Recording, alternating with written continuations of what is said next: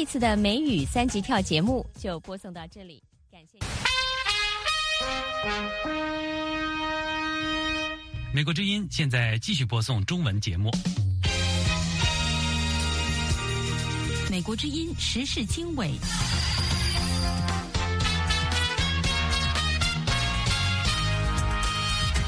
各位听众朋友，大家好，欢迎收听《美国之音时事经纬》节目。今天是中国时间十二月三十号星期六，我是齐永明，在美国首都华盛顿向您播音。中国星期五任命前海军司令员董军为国防部长，接替被免职的李尚福。评论人士认为，董军出任国防部部长，这个任命呢，就说明了习近平选择了技术兵种，而不是陆军。今年是中国改革开放四十五周年，中国官媒高调发文，突出习近平在改革开放中的位置。分析人士说，他会学习这个毛泽东领导的终身制去迈进。台湾情报资讯部门爆料，中共以假唱指控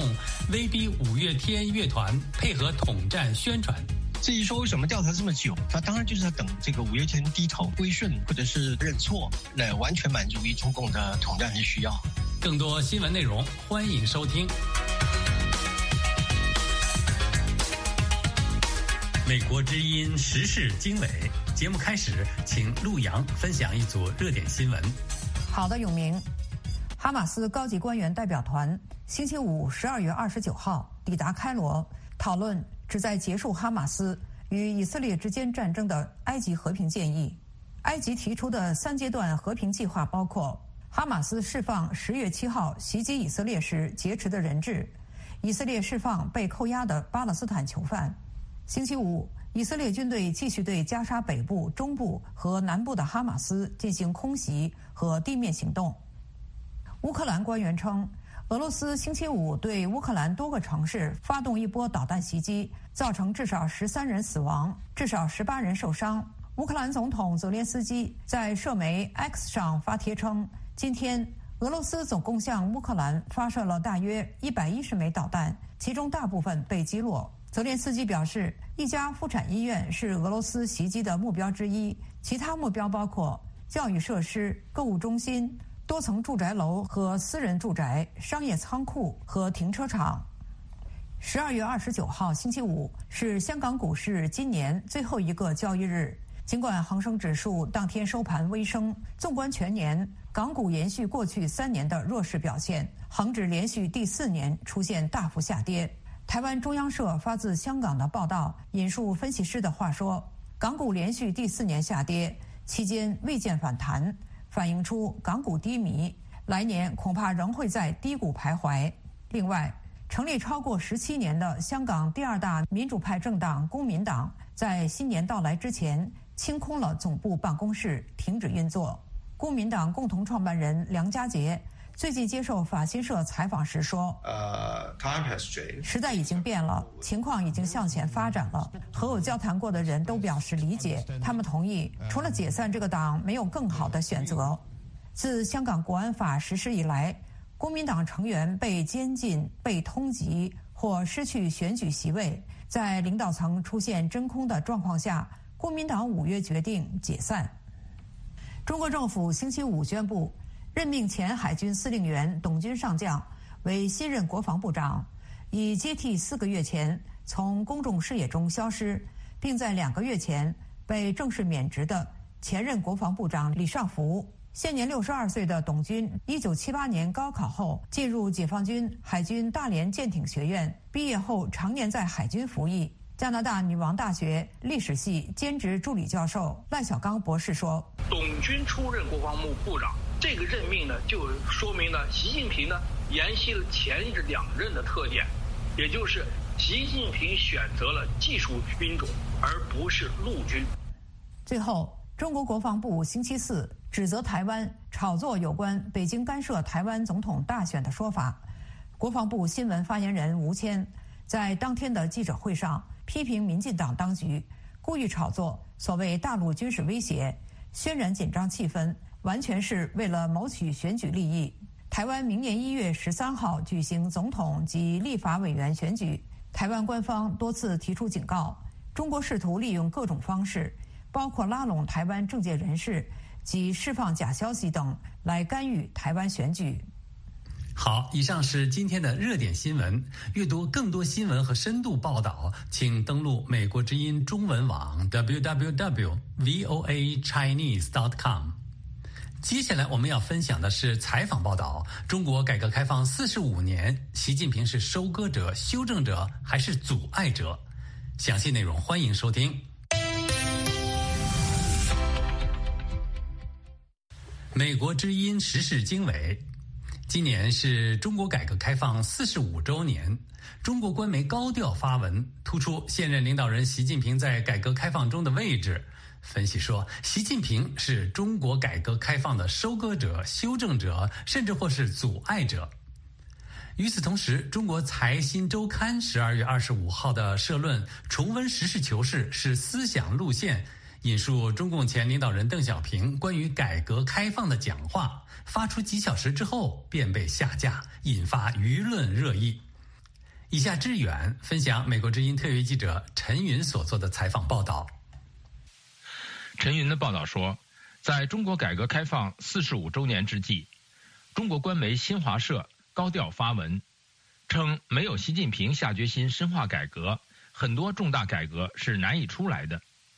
波澜壮阔的改革背后，是领航者的大气魄、大格局、大担当。新华社另推出三集政论影片，称习近平执政后引领中国实现新的伟大改革。但对中国老百姓而言，改革开放的感受或许没有中国官媒说的那么伟大。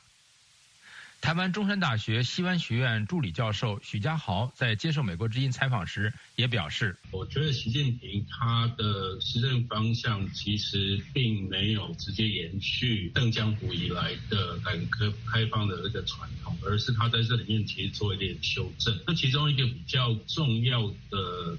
一个原因，我想其实是他对于呃中国国内过度的资本主义化，其实是有有点忧心。也就是说，对于个人资本，事实上是要必须要做适当的收束跟管理。许家豪说，中国在达成所谓的全面脱贫之后，其实已经要开始走向一个新的阶段。中国原本乐观地认为，从国外大循环、国内小循环的双循环机制。就能解决过去几十年来太过于倾向民营企业资本的问题，同时也能够继续支撑中国的国内经济。但后来发现是过度的乐观。许家豪说：“所以我认为，习近平对于改革开放这个问题，他其实还是在呃很大的程度在修正邓小平的这条路线。”台湾国防安全研究院副研究员龚祥生在接受美国之音采访时表示：“相较于。”江泽民、胡锦涛，习近平是在开改革开放的倒车，比如阿里巴巴这一类事业有成的新型产业都陆续收归国家掌控，就可以明显的看出来。其实到了习近平之后，他们都开始做一些收割的动作，所以在资本主义或者是在这个资本管制的方面，其实，在习近平的时代是更加的收缩，跟把他们过往的这个开放的成果收归到国家的手上。龚祥生表示，习近平在历经疫情清零和美中贸易战之后，已经明确吃到苦果，加上中国近期通过的一连串法律，包括对外关系法、反间谍法、反外国制裁法等，让在中国的外籍人士与企业面临更大的人身安全风险，实际上也会跟中国政府想要达到对外开放的成效相互抵触。龚祥生说。所以这两者相加起来之下，其实就有一股推力，把这个外资从这个中国大陆本身去往外面推。有分析称，中共官方研究中共历史的权威机构突出习近平的领袖与统帅的地位，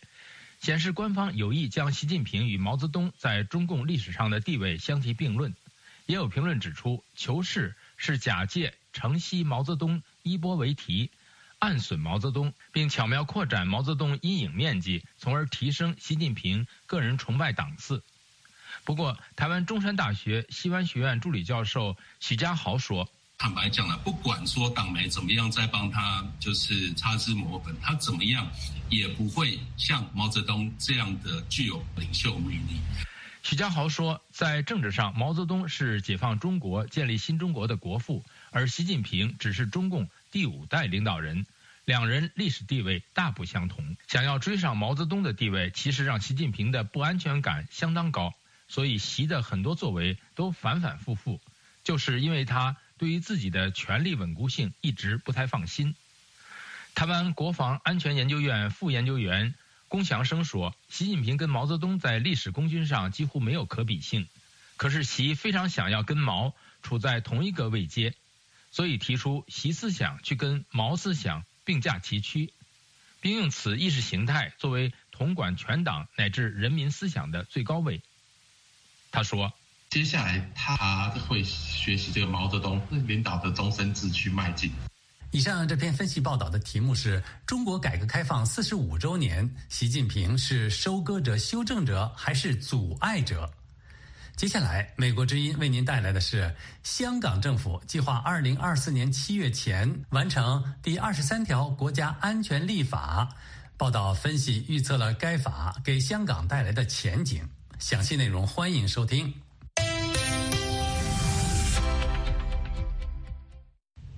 美国之音时事经纬：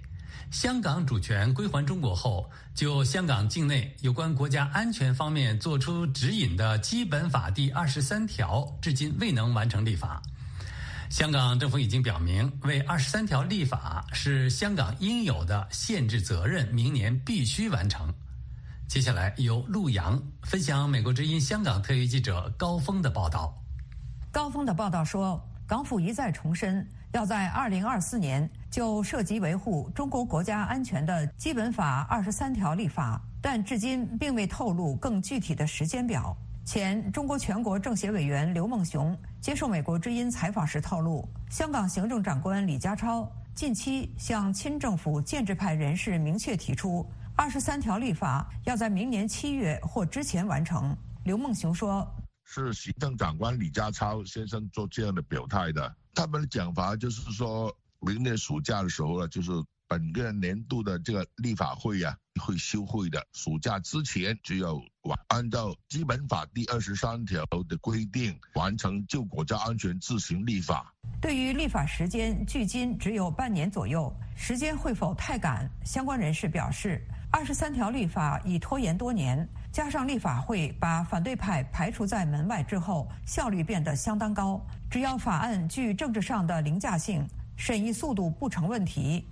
前中国全国政协委员刘梦熊则认为，香港立法会缺少反对派议员，正好是问题所在。刘梦熊说：“本届的立法会九十席，由于不公正的提名机制的阻挠，泛民主派现在是在九十席当中是零一席。九十席啊，精一色。”爱国者治港这样的架构，政府什么议案他都举手通过的，没有真正发挥这个监督制衡作用的。目前这个立法会能否客观、公正、全面的反映香港社会的民意，本身就有一个疑问。香港政府曾于二零零二年启动立法程序，推出国家安全条例草案，但当年因为民意反弹搁置立法。二零一九年。香港爆发反送中浪潮后，中国全国人大2020年主动为香港制定港版国安法，规管了分裂国家、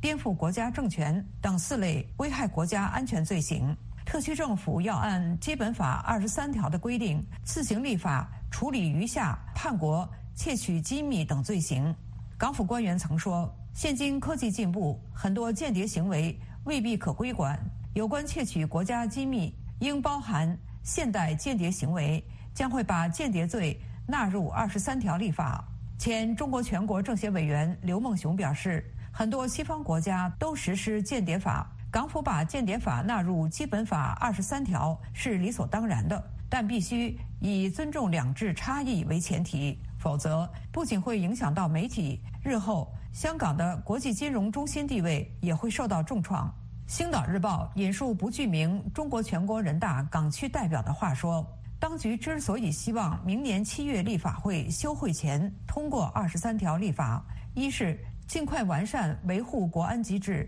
二是完成限制责任后，可聚焦发展经济民生，放下多年来的政治争议。香港民意研究所前副行政总裁钟建华对美国之音表示：“这反映了中共对基本经济理念认识不足。”钟建华说：“搞到你香港啲民主派死晒。”他说：“把香港的民主派消灭后，让港人忘掉中共以前曾做出的承诺。”钟建华说：“这就是中共的思维方式。”可是，香港社会赖以发展的根基和司法制度一旦改变，外界对香港的感官也随之而改变，香港的风险也会增加。香港的资讯没有以往那么流通，经济将很难像以往那样持续发展。以上陆阳分享的报道题目是：港府拟明年七月完成二十三条国家安全立法。接下来播出时事大家谈节选。谈朱令中毒案为何不明不白？详细内容欢迎继续收听。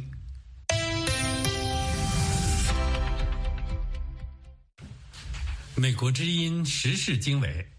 清华他中毒受害者朱令最近不幸去世，终年五十岁。因其死得不明不白，导致这起三十年前发生的悬案再次在社交媒体上成为大热点。朱令在一九九二年到一九九五年两度他中毒，北京警方先于一九九八年以证据已经灭失为由结办此案，后来又在二零一三年表示对此起案件未能侦破深感遗憾。北京警方坚持的是程序正义吗？美国之音时事大家谈节目嘉宾，中国民主党全国委员会执行长陈闯创律师对此发表了他的看法。其实我们都看到了，检方都没有介入这个案子啊，就说哪怕是在中国有公检法这种体制之下，都只是公安自己就独立的完成了这样一个，这个就是说在这个上层领导的旨意之下，他们要办什么案子要关什么案子，他们完全和这个司法独立是不相干的嘛。就事实证明，就是说他没有司法独立嘛。他的这个回复就非常清楚，并不是说他们自己独立的完成了这一起案件的，不管是开始的调查也好，还是说终结这个调查也好，而是说他是受力，他是有一个政治压力的，然后。才把这个案子给关掉。事实上，从这个，即便从官方自己公布的事实，我们能看到啊，这个所谓证据不足的借口来关闭这个案子，其实是不成立的。按照中国自己的那样一个呃一个规定也好，这个关闭这个撤销一个案件只有两种情况。第一，就是说这个所谓犯罪事实不存在。如果不存在这个犯罪事实，当然就表示他没有拖延中毒这个事实，那当然就不需要再调查这个案子。这是第一。第二呢，就是说犯罪嫌疑人死亡，就是犯罪嫌疑人已经确认啊，就是说这个人确实不在了，因因为你对他继续进进行调查这个意义已经不存在了，就是说这个人已经消失了嘛。比方说这个呃，当时那个唯一的犯罪嫌疑人就是这个孙维嘛，那这个孙维，假如说这个孙维已经失踪了，或者说是死死死亡了，这个案子没有必要再侦办下去，可以可以切掉这个案子。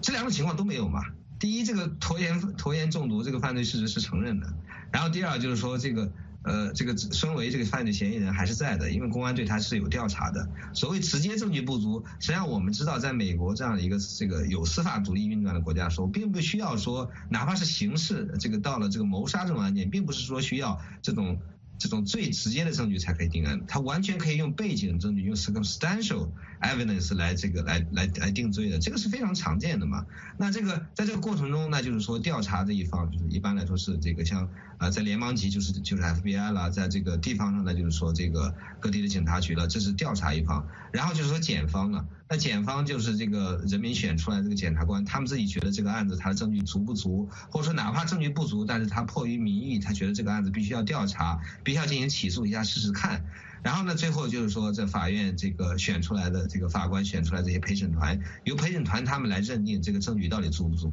实际上，在美国很多案件中，我们是可以看到，是并在并没有直接证据的情况之下，因为在美国他强调一个就是要保护这个犯罪嫌疑人的人权嘛，有时候他就是不开口讲话，他这个有些证据直接证据被他消失了，那只能用这个背景证据来来这个定罪。所以当时呃，第一就是北京市公安局这个结案显然是一个政治压力，然后第二呢就是说。虽然说当时结案了，虽然说这个现在这个朱令是朱令也去世了，不代表着以后如果说这个政权发生变更变，然后这个如果名义上这个持持续的这个案子有压力，我想以后的这个检方和调查方仍然是有权利重启这个案件的调查的，仍然没有过了这个追诉时效的。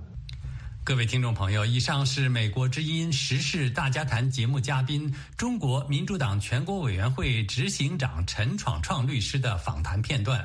嘉宾的观点不代表美国之音。时事大家谈邀请知名观察人士就最新时事议题进行分析、发表见解。敬请关注美国之音时事大家谈 www.voachinese.com。接下来我们关注的话题是台湾情报咨询部门爆料，中共以假唱指控威逼五月天乐团配合宣传统战。详细内容欢迎收听。二零零四年二月二十八日，三十九岁的音乐人段信军参加了一场台北的演唱会。那当时呢，敖博就唱了一首歌，叫《独立》吧，就独立一天比不独立好，独立一个小时比不得，独立一秒也比不独立好。他就唱这首歌，然后我说了一句：“独立是需要勇气的。”我天生啊，我是从来都不计后果，这就像我赌博一样的，如果没有上报纸的话，就不会有事儿。不计后果的段信军发现，这次的后果已远超他的想象。欢迎收听美国之音出品的播客节目《宇阳电话》，我是吴阳。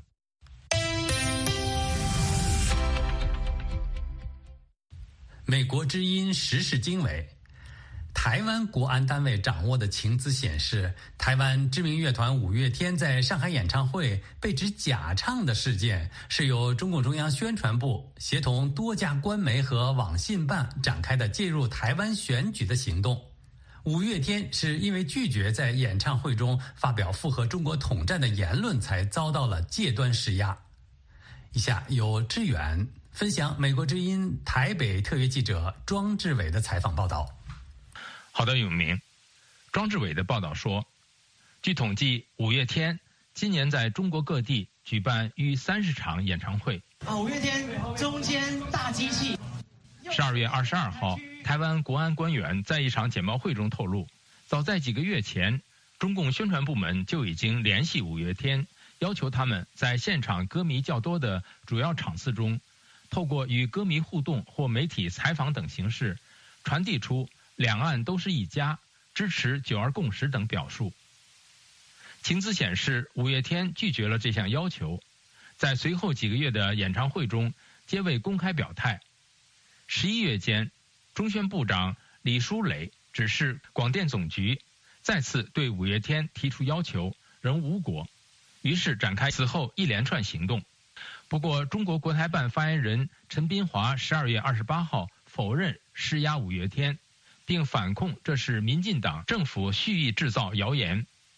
在台北的政治大学国关中心研究员宋国成分析，中方此举是将其国内法律。和演艺事业做双重的武器化，一方面是把法规当成政治打压的武器，另一方面，中国庞大的商演市场更可以成为台湾收买统派艺人或是胁迫本土色彩演艺团体的武器。宋国成告诉美国之音。他们所说的这个假唱，就是法律武器化的一个借口而已。至于说为什么调查这么久，他当然就是在等这个五月天低头归顺或者是认错，来完全满足于中共的统战的需要。在台北的台湾智库中国问题研究中心主任吴色志在接受美国之音采访时表示，五月天会被中共挑上，要求配合统战，不仅因为其盛名之类，更因为他们具有台湾本土色彩。甚至有些曲目还会在政治造势场合中被选用。吴色志说：“这次借选的一些各个招数当中，呃，也许有些不会立即奏效，但是他也不断在测试台湾舆论反应、群众心态是不是会视为理所当然，呃，深受恐惧，或者是反中的意识更强化。中共也在测试这样的效用。”台湾国安人士指出，随着台湾大选将至，不能排除中方会有进一步的举动。以上志远分享的报道是台湾情报资讯部门爆料，中共以假唱指控威逼五月天乐团配合进行统战。接下来为您播出的是专栏节目《美国热搜》的片段，谈中国网民总结二零二三年被当局封禁的关键词排名。欢迎收听。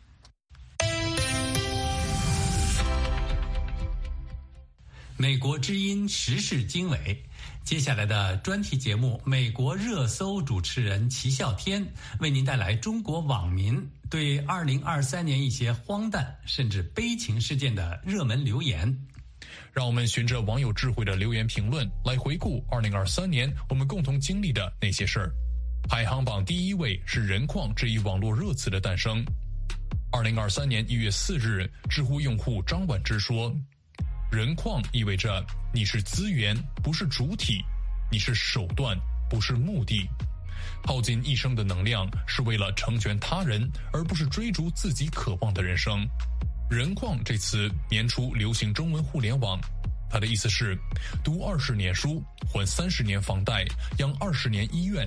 从生下来就被当作消耗品使用的人，这词被不少网民用来嘲讽自身的处境。相比于“韭菜”“屌丝”“牛马”“低端人口”等词汇，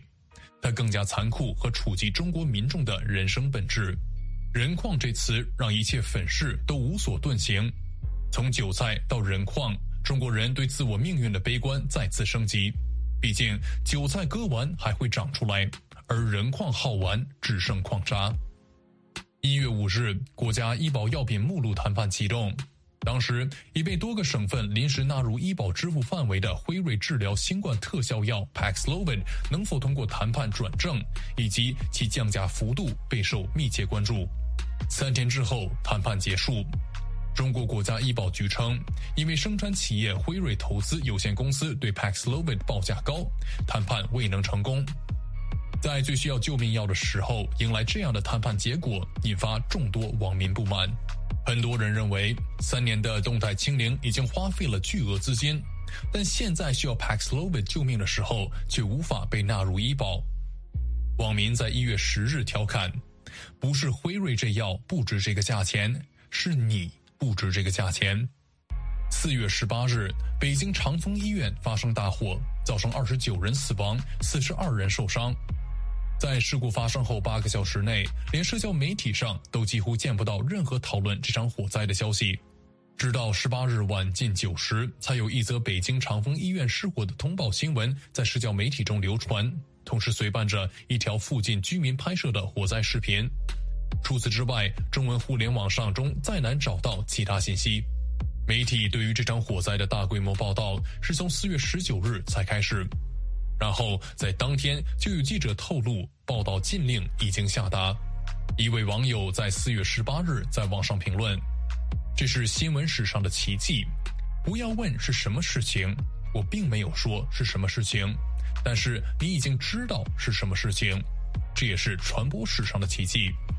当然，如果承认新闻史已经终结，那所有的荒诞都可以理解。”五月十三日，效果文化旗下的脱口秀演员李浩石，艺名 House，他在演出时说自己领养的两条野狗让他想起“作风优良，能打胜仗”八个字。演出后的几天内，陆续有网民公开举报 House 玩梗辱军，甚至还提供了现场录音。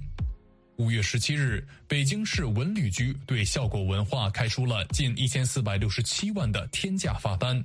李浩石也遭到警方立案调查。因为说梗、使用修辞手法引起的联想而被定性、被处罚，这是前所未有的。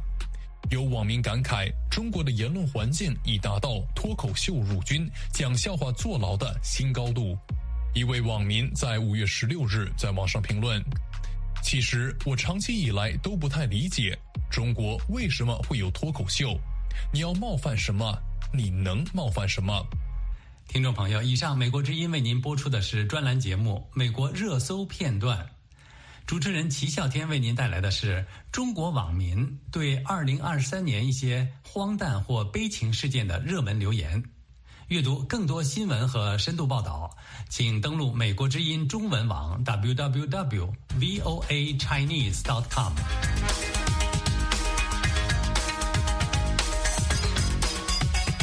各位听众朋友。今天的时事经纬节目到这里就跟您说再会了。今天的节目编辑是陆阳，导播志远，我是齐永明。感谢各位收听，在二零二四年新年到来之际，祝大家身体健康，万事如意。